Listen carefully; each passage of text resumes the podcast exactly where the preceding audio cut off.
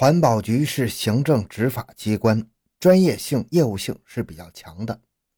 杨锦生作为个门外汉，理应尽快转变角色，狠学业务，变外行为内行。可是他到任之后，根本就无心工作，更不要说学习了。对他而言，上班可来可不来，迟到早退是正常的事儿，反之则不正常了。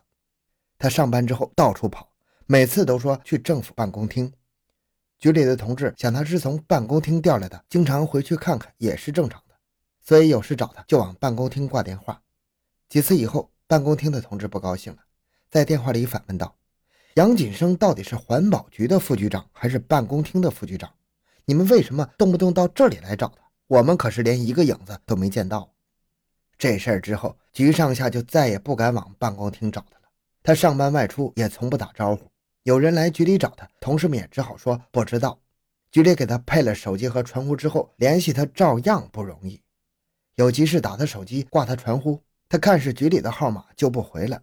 他一天到晚忙忙碌碌的做什么呢？一句话，在外做生意、拉关系、搞不正之风。杨锦生分管的自然保护处业务范围广。包括乡镇企业、农村环境综合整治、农村生态自然保护、文物保护、自然景观、山川河流、江湖海洋以及重点项目建设，如公路、铁路、机场、码头、水电站等，业务可谓是包罗万象，权力不可说小。处理的同志经常需要找他请示汇报、签发文件，但由于他对所管部门的工作从不主动过问，上班又不正常，要找到他实非易事。处理只好派有关同志在他办公室附近等候。一旦发现他来了，马上报告处领导，这样才能逮住他，向他请示汇报，或把积压已久的文件找他签阅。但是这件事在杨锦生看来，被他说成了是杨明义派人对他进行跟踪盯梢，大放厥词。局里每次开会，大家都到齐了，杨锦生几乎都要迟到半个小时以上。作为局长，杨明义很是看不惯，就批评他。为了顾及他的面子，开始还用开玩笑似的温和语气对他说：“老杨啊。”你怎么老让大家等啊？怎么搞的？但是杨锦生把批评视为耳边风，根本就不当一回事他不仅在工作态度上敷衍，业务上也是根本就讲不清楚。每次开会，不要说什么建设性的意见了，还在会上闹出了好几次笑话，可谓是不学无术，不务正业。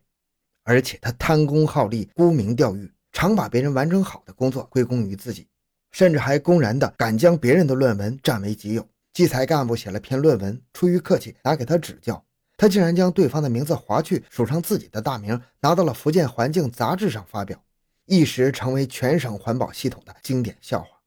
一九九五年春，局里决定装修会议室，考虑到要新盖办公楼，目前经费又不宽裕，局办公会议决定简易装修，控制装修费用在万元左右。但是身为副局长的杨锦生却反其道而行之，施工队伍办公室已经请了。可是他利用分管办公室的职便，硬是换成了自己的亲戚来装修，然后在未提高装修档次、未增加工作量的情况下，费用一增再增，由计划的万元增至近十万元。这笔开支过于巨大，财务无法支付。杨锦生便又利用分管办公室的职务之便，瞒着其他领导，强行把原计划安排给了闽西两个乡镇各五万元的扶贫资金挪作装修费用。然后他又跟局里派去闽西挂职的干部说。扶贫款没有安排，局长不给这个钱，我也没办法。这件事被群众举报了，上级部门专门前来调查，杨锦生就怀疑是杨明义指使人搞的，他当众大发雷霆，还公开的对几位处长扬言：“他有人，我也有人，咱们走着瞧。”之后，杨锦生还几次对杨明义横加污蔑，在这种情况下。杨明义还不得不当着省委组织部、省纪检委、省直党工委有关同志，把事实真相阐述一遍，为自己洗清了诬陷。省委在调查了真相后，严厉地批评了杨锦生。迫于形势，杨锦生只好承认自己错了。杨锦生之前在省政府办公厅，虽然只是公交基建处的处长，但是权力很大，管的面也广，可以指挥十多个厅局级，有时候千百万元都可以调配。但是他调到环保局之后，官是升了，可是实权少了，由此造成的权力反差，使他对现状极不满足，极不适应。在一次组织生活会上，杨锦生公然提出自己没权利，要求给他更大的权利。杨明义不客气地指出，权力和责任是相联系在一起的，我们考虑的是为人民服务，不要过分计较权多权少。讲到权力，可能我们还比不上乡镇长权大。另一位看不惯杨锦生作风的领导也将了他一军。你如果要大权力，到环保局可是走错了门。一句话把杨锦生噎得面红耳赤。杨锦生自被任命为省环保副局长以来，其权势私欲恶性膨胀，经常背着党组织和政治领导滥用手中权力。比如违法调拨资金上千万元等等，因而受到了上级领导机关和局党组的批评。他的很多违法和违纪行为也屡被制止。对此，他不仅没有自我反省、改过自新，反而认为其权势私欲不能满足的原因，是因为他的职务是副职，权力受到限制，只能谋取正职，才能为所欲为。所以，他把矛头直接指向了局长杨明义，他想自己来当这一把手。怎样才能达到自己当一把手的目的呢？诬告杨明义已经证明无效了，挑拨他和领导间的关系也难以奏效。杨锦生可谓是费尽了心机。一九九六年三月的一次饭局上，杨锦生的外甥女要给他介绍一些业务，他眼珠一转，决定导演一场戏。他先是唾沫横飞地讲了环保局的一些所谓有利可图的业务，他的女婿听了兴奋不已，但是最后他却以一声长叹结束了自己的对话。他故作同情地说：“哎呀，可惜呀，这些业务你拿不到，我手中没有这个权利，权力都在杨明义手里。”在调动了他女婿恨杨明义的情绪之后，杨锦生便趁热打铁，把杨明义的脚打残，让他不能正常上班，我就可以当一把手了。今后这个业务问题也就不难了。在利益的驱使下，两人就这样完成了一桩肮脏的交易。几天之后。杨锦生向他的女婿陈文提供了杨明义的生活和工作资料以及照片。陈文由于顾忌重重，迟迟不敢实施伤害行为，杨锦生就恼火了，多次向他催促，并让外甥王世明协助同谋。这个王世明曾经因为诈骗罪被公安机关监视居住审查过，但是陈王两人还是始终不敢亲自动手，商量决定雇请凶手出面。杨锦生知道之后也认可了这个方案，并催促尽快实施伤害。在杨锦生的旨意下，王世明找到了郑敬峰，请他联系物色对手，商定酬金，选定下手时间。当王世明唆使郑敬峰雇人伤害杨明义，未得到及时实施后，便找劳改释放人员唐荣书帮忙，同时向他预付了定金。此后，唐荣书又找到另一个劳改释放人员卢良清，并介绍卢良清与王世明直接联系。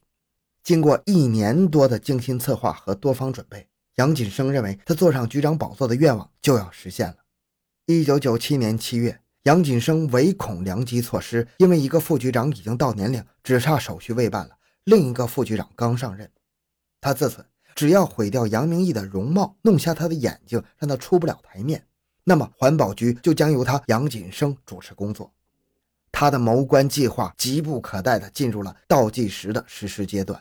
在他的唆使和施压之下，王世明频频接触卢良清，商定以三点八万元为酬金，用硫酸将杨明义毁容。这期间，杨锦生还亲自带着王世明踩点，查看了杨明义住处的周围环境，接着又提供了杨明义所坐的车型和车牌号。十一日，卢良清找到了劳教释放人员郑明华，两人准备了瓶浓硫酸，在十四日上午、十五日上午和傍晚。两个人先后多次到杨明义住处附近等候，准备实施毁容，但是由于种种原因没有成功。到了十六日清晨，卢良清在王世明的催促下，并得知杨明义上午就要出差，再不下手就要延误时间了，遂再次与郑明华携带硫酸到杨明义的住处等候。接着就发生了郑明华以硫酸将杨明义毁容的恶性案件。杨明义被毁容之后。由于用自来水冲洗受伤部位，自救及时，之后的医生抢救得当，才未造成更严重的后果。案发十来分钟后，杨锦生接到了两个电话，一个是办公室的情况告急，另一个就是王世明的邀功请赏。事情办好了，你去看看。于是，医院的急救医生还没赶到，杨锦生就来到医院看望杨明义了。他非常急切地想知道自己的目的是否达到。因此，他去医院看到杨明义的第一句问话，竟然是杨局长的眼睛有没有瞎掉。案发之后，他幸灾乐祸地四处散布舆论：杨局长受害是因为关停了取缔十五小污染企业，致使职工没有饭吃，群众恨他引起的报复。紧接着，他就开始回去安排工作，准备着手主持局里的工作了。装作一副若无其事的样子的杨锦生自以为沉着老练，殊不知明眼人一下子就看出了端倪。过去杨明义和其他领导外出要他留在机关看家，他口头上答应的很好，结果是往往他们前脚走，他后脚就跑了。这次怎么就舍得丢下了外出游玩的机会，要主动留守在家呢？在第二天上午十点，杨锦生第二次前往医院看望杨明义，目的是进一步观察他的伤势。十一点后，他在酒楼请凶手们吃饭，亲自付给他们两万元，并嘱咐陈文再准备一点八万给王世明。他还要求凶手们到外地避避风头。至此，案情真相大白，杨锦生最终也被判处死刑。好，这个案子就讲到这里。小东的个人微信号六五七六二六六，感谢您的收听，咱们下期再见。